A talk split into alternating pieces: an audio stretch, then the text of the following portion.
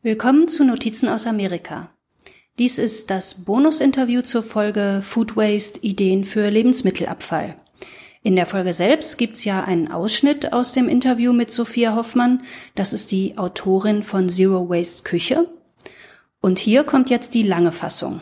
Da spreche ich mit Sophia über Kreislaufwirtschaft in der Gastronomie und über praktische Tricks, um schlappe Möhren quasi wieder auferstehen zu lassen wir sprechen auch über Lebensmittelwertschätzung und eine ganz einfache Sache, mit der ihr sofort dafür sorgen könnt, dass ihr zu Hause weniger Essen wegschmeißt. Ist ja auch billiger dann. Wenn euch die Bonusfolge gefällt, gebt Notizen aus Amerika doch schnell eine Bewertung auf eurem Podcatcher. Mehr über Notizen aus Amerika und auch über Sophia Hoffmann findet ihr auf notizenausamerika.de. Da könnt ihr den Podcast auch finanziell unterstützen, wenn ihr wollt. Und jetzt aber ab zum Interview. Ja, heute habe ich hier eine Köchin, Autorin und Unternehmerin aus Deutschland zu Gast, die Sophia Hoffmann. Die hat unter anderem ein Buch geschrieben, das heißt Zero Waste Küche. Und unter anderem darüber werden wir uns jetzt mal unterhalten. Willkommen, Sophia. Hallo, schönen Abend, schönen Tag. ja, Zeitverschiebung, ne? Für genau. dich ist schön Abend. Das haben wir alles schon verraten. Wie, wie bist du vom vegetarisch oder vegan Kochen noch weiter zum Thema Zero Waste gekommen? Oder ging das schon immer Hand in Hand miteinander für dich? Jein. Also ähm, tatsächlich war damals, als ich angefangen habe und auch so bei meinen ersten beiden Kochbüchern, die sind 2014, 2016 erschienen, da war schon in erster Linie das Thema pflanzliche Küche im Mittelpunkt. Ich habe äh, da so ein bisschen gebraucht. Also ich habe eigentlich sehr, sehr nachhaltig meine Lebensmittel schon immer selbst behandelt, ähm, habe schon immer Reste verwertet und so weiter, weil ich so sozialisiert wurde, weil ich so aufgewachsen bin, weil ich das eigentlich zu Hause schon mitbekommen habe. Und ich brauchte erst dieses Learning zu merken, dass das eben nicht für alle Leute so ist, dass viele dieses Wissen gar nicht mehr haben oder da auch viel Wissen verloren gegangen ist und das in manchen Familien überhaupt nicht vermittelt wird. Und mich haben da wirklich mehr oder weniger so meine FollowerInnen und meine LeserInnen eigentlich darauf aufmerksam gemacht. Und dann habe ich irgendwann gemerkt, okay, das ist doch ein größerer Themenkomplex. Gleichzeitig wurde das auch zu einem stärkeren Thema. Also dieser Begriff Zero Waste verkörpert ja ganz unterschiedliche Sachen. Ist ja, geht es ja einerseits auch um eine minimalistischere Lebensweise, darum, wenig Müll wie möglich zu erzeugen, aber eben auch alles zu verwerten. Und das ging so Hand in Hand. Und dann habe ich vor einigen Jahren, das sind jetzt doch auch schon wieder vier Jahre oder so, wirklich angefangen, mich noch stärker auf dieses Thema zu konzentrieren. Habe da auch auf Veranstaltungen dazu gesprochen, Workshops gemacht und so weiter. Und irgendwann ist dann auch diese Buchidee entstanden. Sagt man in Deutschland eigentlich auch Zero Waste oder gibt es da auch noch andere Begriffe für? Ich würde schon sagen, dass man auch Zero Waste sagt. Also ich denke, das ist schon mittlerweile ein international geprägter Begriff. Wir haben das natürlich auch diskutiert, ob das in Deutschland Sinn macht, unter diesem äh, Titel ein Buch zu veröffentlichen oder ob man dann vielleicht Gefahr läuft, eine Generation, der dieser Begriff nicht so geläufig ist, nicht mit anzusprechen. Aber ich denke, äh, wir haben es schon gemacht, weil man es mittlerweile als Begriff so sich schon was darunter vorstellen kann. Und es wird ja dann auch im Buch noch erläutert. Ja, ja, ähm, und, und dann kurz so in der wörtlichen Übersetzung, also wenn man es jetzt auf Deutsch übersetzt, es das heißt ja irgendwie null Müll, aber Waste ist ja auch sowas wie Ver Verschwendung oder so, weißt du? Also ich finde, man kann das so auf verschiedene Arten auch auslegen, was das dann heißt. Ja, genau. Ja, Lebensmittelverschwendung ist ja so ein Wort, das klingt für mich durchaus nach so einem machbaren Wort. Ja, und hier gibt's ja auch, also im Englischen gibt's auch diese Unterscheidung, dass Waste dann nochmal was Besonderes bedeutet. Und kein Müllküche klingt auch einfach nicht so catchy. Null Müll ist fast schon so ein, äh, so ein Zungenbrecher, ne? Null Müll. Ich glaube, betrunken könnte ich das nicht sein. ähm, wenn jetzt jemand da wirklich keine Ahnung hat, also ich meine jetzt nicht von dem Begriff, sondern sich da schon für interessiert und mhm. ne, ich möchte jetzt gerne in meiner Küche auch Zero Waste machen, ob ich es aussprechen kann oder nicht, ist mir egal, ich will es einfach machen. Wo fange ich da an? Also was ich wirklich realisiert habe, als ich dann äh, an der Recherche für das Buch saß, ist, dass es im Umkehrschluss um Wertschätzung gehen muss. Ich glaube, man muss Lebensmittelwertschätzung mehren um Verschwendung zu vermeiden. Und dann stellt sich natürlich die Frage, wie mehrt man die Wertschätzung? Ich glaube eben einerseits durch Wissensvermittlung, weil viele Lebensmittel werden auch verschwendet, weil die Menschen unsicher sind, zum Beispiel wenn es um Mindesthaltbarkeitsdatum geht oder auch bei Gemüsen tatsächlich, welche Teile darf man, darf man essen, kann man essen, welche nicht, wie lange kann man ein Lebensmittel essen. Und ich glaube, man muss da wirklich äh, Wissenslücken schließen und Wertschätzung vermitteln. Das ist schon mal ein ganz wichtiger Aspekt. Und dann äh, ist wirklich der, der einfachste Tipp, den ich geben kann, von Anfang an weniger und dafür besser einkaufen. Wir kaufen tendenziell alle viel zu viel ein und äh, schmeißen aufgrund dessen dann sehr, sehr viel weg. Einkaufszettel schreiben zum Beispiel ist äh, gar keine so schlechte Idee. Genau. Also für die, für die Menschen, die wirklich so das Gefühl haben, sie kaufen zu viel ein, hilft sowas total, Einkaufszettel zu schreiben oder auch eine Prep-List, also dass man sich zum Beispiel auch überlegt, was man so vielleicht ungefähr in der Woche kochen will.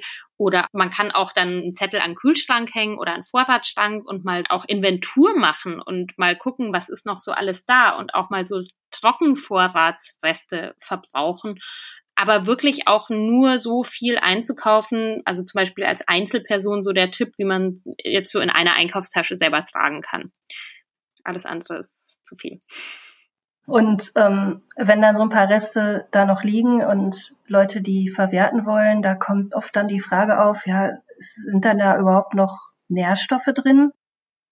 Also das finde ich eine sehr interessante Frage. Ich würde sowieso immer empfehlen, Qualität statt Quantität, also hochwertigere Lebensmittel versuchen zu kaufen. Jetzt meine, jetzt hat nicht jeder unbedingt die Infrastruktur, aber ich würde wenn es möglich ist, wirklich empfehlen, auf äh, Bioqualität zu gehen. Und ich glaube, dass das am Ende des Tages aufs Gleiche von den Kosten reinkommt, weil wir oft eben sehr viele, sehr billige Lebensmittel kaufen und dann die Hälfte wegschmeißen, jetzt mal überspitzt formuliert. Man kennt es zum Beispiel beim Brot, ne? Man kauft irgendwie so ein billiges Supermarkt-Aufbackbrot, das ist dann aber auch nach einem Tag schon hart und dann schmeißt man irgendwie die Hälfte weg. Wenn man gutes Sauerteigbrot kauft, dann hält es ja gut weggepackt, auch wirklich eine Woche oder so. Mein Lieblingsbeispiel ist auch im Sommer, wenn es zum Beispiel Pfirsiche oder Nektarinen gibt, dann kriegt man die oft im Discounter so im, weiß ich nicht, acht oder zehn in so einer Kunststoffschale und die sind total unreif. Die Hälfte wird entweder irgendwann schimmlig oder werden nie richtig weich und man entsorgt sie dann auch. Also da kommt es echt aufs Gleiche, wenn man dann stattdessen irgendwie drei gute Bio-Pfirsiche kauft und die einfach innerhalb von ein, zwei Tagen isst. Jetzt habe ich den Anfang von der Frage vergessen. Die Nährstoffe. genau, ich war bei Qualität statt Quantität. Und ich glaube, dieses Worst-Case-Szenario, also die Vorstellung, dass man dann nur noch halb verrottetes Gemüse isst, also das ist ja Quatsch. Bei ganz vielen Gemüsen zum Beispiel ist es ja wirklich so, dass es einfach ein Wasserverlust ist. Also wenn jetzt eine Möhre schlapprig wird oder eine Gurke schlapprig wird. Bei ganz vielen dieser Gemüse äh, funktioniert es ja auch wirklich, dass man die nochmal in Wasser legt, zum Beispiel bei einem Salat auch ganz gut, aber auch bei der Möhre oder beim Radieschen und dann saugen die sich wieder voll wie gesagt, ich glaube, es ist immer noch gesünder, sich von schlappen Biogemüse zu ernähren, als von rauen Mengen an konventionell erzeugten Gemüsen. Und wir haben so ein bisschen auch dieses Phänomen, dass wir glauben, äh, wir würden sofort alle tot umfallen, wenn wir nicht auf unsere Nährstoffe kommen. Also ich als äh, mich vegan ernährender Mensch äh, kenne ja auch diese Diskussionen zur Genüge. Und ich glaube, dass wir da in gut versorgten Industrieländern, also wenn wir nicht den ganzen Tag Junkfood essen, da wenig Gefahr laufen. Also wenn wir eine ausgewogene, gesunde Ernährung haben und ab und zu auch die etwas müderen Obster und Gemüse noch mitessen, dann ist da überhaupt keine Gefahr. Dann gibt's ja auch Leute, die jetzt sagen, ja, mach das nicht Mühe, ist, wie viel Zeit kostet das denn, mich da überall drum zu kümmern? Oder auch, ich koche eigentlich eh nicht so viel. Ich bin eine Verfechterin des selber frisch Kochens, weil ich denke, es ist eigentlich ein Privileg, das wir haben, in ne, Industrieländern zu leben, wo wir frische Lebensmittel in einem enormen Umfang kaufen können und ähm, ich glaube, es ist ja auch was Gutes, was man sich selber tut. Kochen hat eine soziale Komponente, wenn man es zum Beispiel mit anderen Menschen oder mit seinen Kindern zusammen macht. Also diese Vorstellung, dass es eine Bürde ist, sich selbst was kochen zu müssen, halte ich bis zu einem gewissen Grad auch tatsächlich zu einem äh, für ein Konstrukt, das uns auch viel von der Werbung aufsozialisiert und aufoktroyiert wurde. Also so das Beispiel ist so die Fertigsoße, ne? Für Nudeln irgendwie zu sagen, ach, das geht so viel schneller, wenn ich Produkt XY kaufe, als wenn ich mir irgendwie selber in zehn Minuten eine Nudelsoße zusammenschuster, die dann aber auch super lecker schmeckt. Also viele Sachen dauern ja gar nicht so lang. Selbst wenn man viel arbeitet, ne, ich arbeite selber als Köchin. Also manchmal, wenn ich irgendwie nach neun Stunden Küche heimkomme, ist so meine Motivation, mir jetzt noch selber was zu kochen, auch relativ begrenzt. Ähm, aber es gibt ja auch so ein paar Tipps und Tricks, wie man das wirklich streamlinen kann. Also indem man zum Beispiel, was weiß ich, Kartoffeln oder Reis oder Hülsenfrüchte gleich mal eine größere Menge kocht und die dann so verteilt über die Woche in verschiedenen Varianten isst. Oder man kann sich ein paar gute Küchenmaschinen anschaffen, wenn man einen guten Hobel hat oder so eine Küchenmaschine, wo man auch so Gemüse durchraspeln kann dann hat man sehr wenige Handgriffe und kann sich einfach trotzdem was Frisches, Leckeres relativ schnell zusammenstellen. Also ich glaube, das ist wirklich so ein bisschen Übung und da muss man auch nicht fünf Stunden in der Küche stehen jeden Abend. Auf dem anderen Ende der Skala, also äh, weg von den ich mache mir schnell ein Fertiggericht, da werden manchmal so, so Tipps und Haushaltssachen und auch Umweltmaßnahmen und Kochsachen hochgehalten, die so ein bisschen nach diesem, was die Oma alles noch wusste, gehen. Also ne, fermentieren mache ich selber auch total gerne, muss aber auch ein bisschen schmunzeln darüber, dass ich und ich frage mich, spielt da so eine Sehnsucht nach vermeintlich einfacheren Zeiten auch eine Rolle bei? Mal ganz abgesehen von den klaren Zielen, ich will gesund leben, ich will was für meine Mitmenschen und meine Umwelt tun? Das ist interessant. Ich muss dir ganz ehrlich sagen, da habe ich noch nie drüber nachgedacht. Ich habe über viele soziologische Komponenten schon nachgedacht, die so mit, mit unserem Essen und unserer Lebensmittelwertschätzung und so zu tun haben. Ich würde es ganz für mich ganz anders empfinden. Für mich hat es zum Beispiel viel damit zu tun, wenn ich mich damit auseinandersetze, wie Lebensmittel erzeugt werden. Ne? Also wie zum Beispiel Bio versus konventionelle Lebensmittel. Dann ist es für mich auch so ein, ich will wissen, was im Essen drin ist. Und wenn ich was selber mache, dann weiß ich es einfach am besten.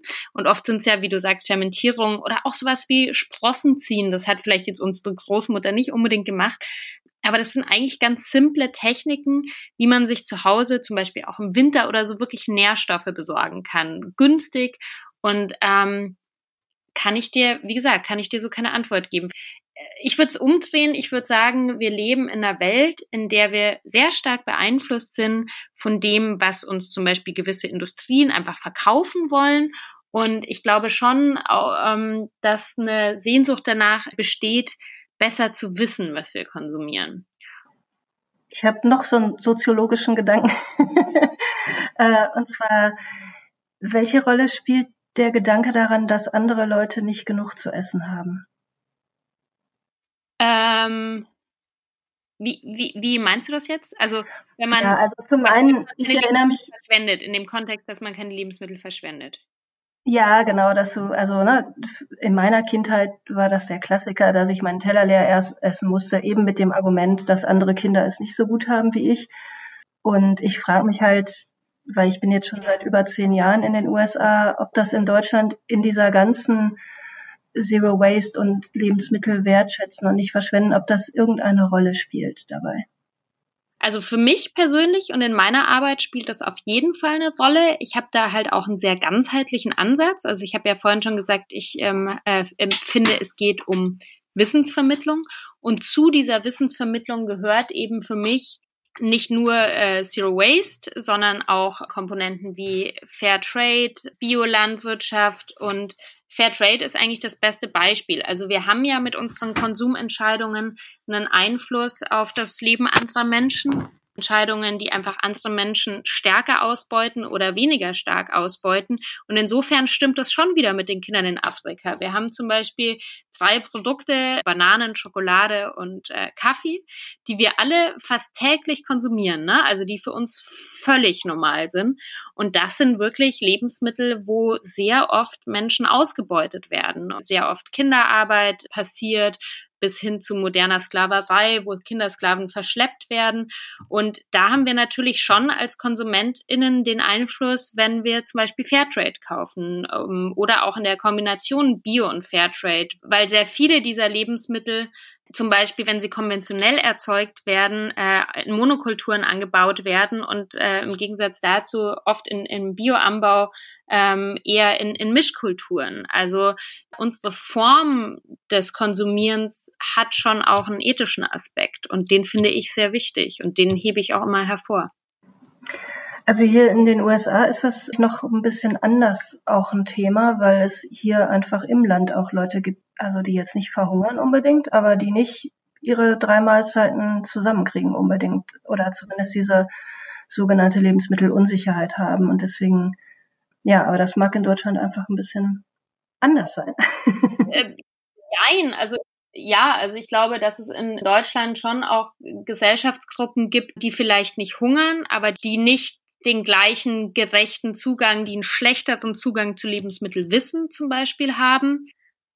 Ich sage ja immer ganz gerne auch provokativ, die Lebensmittel sind zu teuer, deshalb können wir es uns leisten, 18 Millionen Tonnen Lebensmittel in Deutschland wegzuschmeißen dann kommen immer Menschen und sagen, was ist mit den Hartz-IV-Empfängern? Und dann muss ich einfach argumentieren, dann müssen die Sozialabgaben höher sein. Ne? Also ich denke, das Problem liegt dann im System.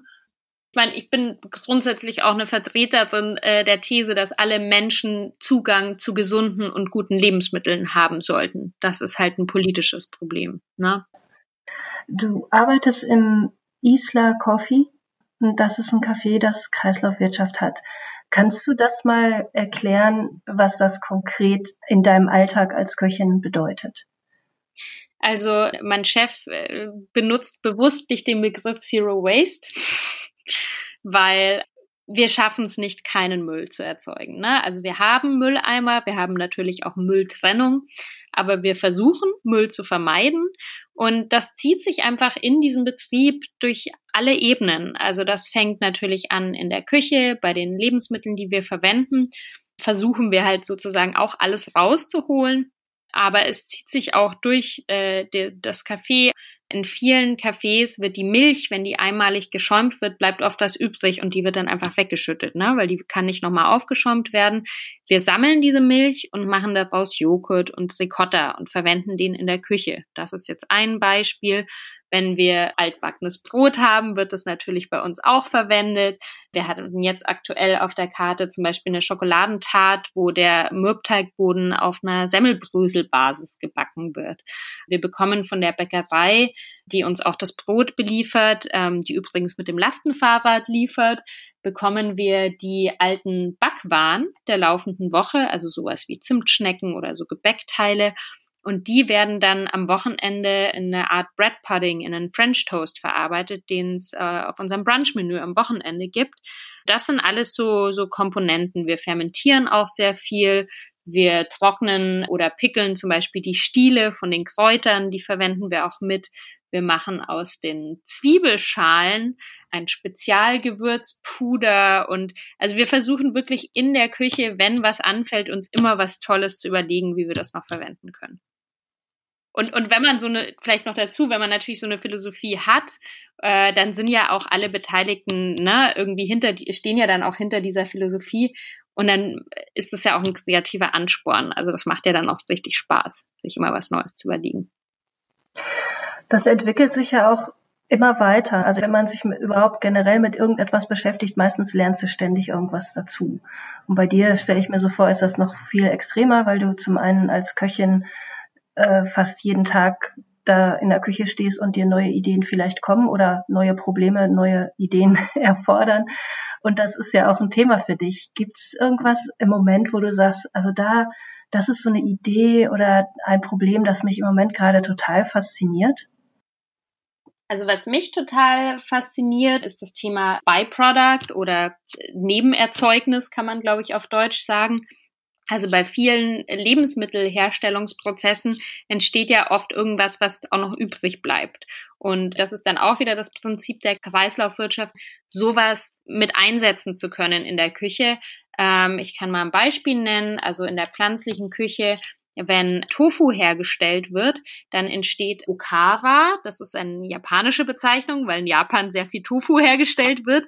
Das sind quasi die ausgequetschten Sojabohnen. Also das, was übrig bleibt, wenn du eine Sojamilch machst, die nachher weiter zu Tofu verarbeitet wird. Und das ist was, was in der japanischen Küche auch verwendet wird, weil das da natürlich sehr üblich ist und viel anfällt. Und da kann man ganz verschiedene Dinge damit machen. Das ist relativ geschmacksneutral, hat aber noch einen ganz guten Eiweißgehalt. Das kann man in Patties verarbeiten. Das kann man auch trocknen und zu einem Mehl verarbeiten. Das kann man verbacken. Sowas finde ich zum Beispiel spannend, weil wir auch in Berlin lokale Tofu-Manufakturen haben. Oder ein anderes Beispiel, wir haben Leute, die Kombucha machen und die benutzen ähm, da auch Früchte mit in diesem Kombucha und die werden sozusagen mitfermentiert. Das sind, was weiß ich, Feigen, Beeren, alles Mögliche. Ob es möglich ist, diese Früchte zum Beispiel in Kuchen noch zu verwenden oder so. Ne? Also so Dinge, die sozusagen anfallen, aber trotzdem noch eine Wertigkeit haben. Sowas finde ich ganz spannend. Okay, letzte Frage, eine ketzerische Frage. Ich habe dich eben als Köchin vorgestellt unter anderem, aber wenn ich was gelesen habe von dir, stand da immer vegane Köchin und nicht einfach nur Köchin. Muss das? Willst du das oder nervt das? Nee, im Gegenteil. Also ich will eigentlich Köchin, weil ähm, wie soll ich sagen? Also vegan ist meine Basis und ich koche jetzt auch kein Fleisch. Also Fleisch habe ich schon sehr lange nicht mehr angefasst. Wüsste ich auch gar nicht mehr, wie es geht. Aber mir, mir sind so viele Themen wichtig. Und ich habe zwei Kochbücher geschrieben, wo auf dem Titel auch vegan stand. Und ähm, dann muss man sich halt die Hälfte der Zeit immer irgendwie dafür erklären. Das hat mittlerweile so ein bisschen nachgelassen, weil wir halt wirklich in der Klimakrise sind und so langsam verstehen, dass wir, sag ich mal, alle ein bisschen zu viel Steaks essen und dass das langfristig wahrscheinlich so nicht funktioniert. Aber mir geht's wirklich drum, so viele Leute wie möglich für meine Themen zu erreichen. Und ich merke einfach, dass dann da sehr schnell viele Vorbehalte ähm, herrschen. Und also ich nenne es gern pflanzliche Küche. Ich habe jetzt auch nichts gegen das Wort vegan, aber ich muss es nicht immer dazu erwähnen. Okay, also du bist Köchin, Autorin, Unternehmerin. Dein letztes Buch heißt Zero Waste Küche und du heißt Sophia Hoffmann. Und ich danke dir ganz herzlich für dieses Gespräch, Sophia. Ja, vielen Dank.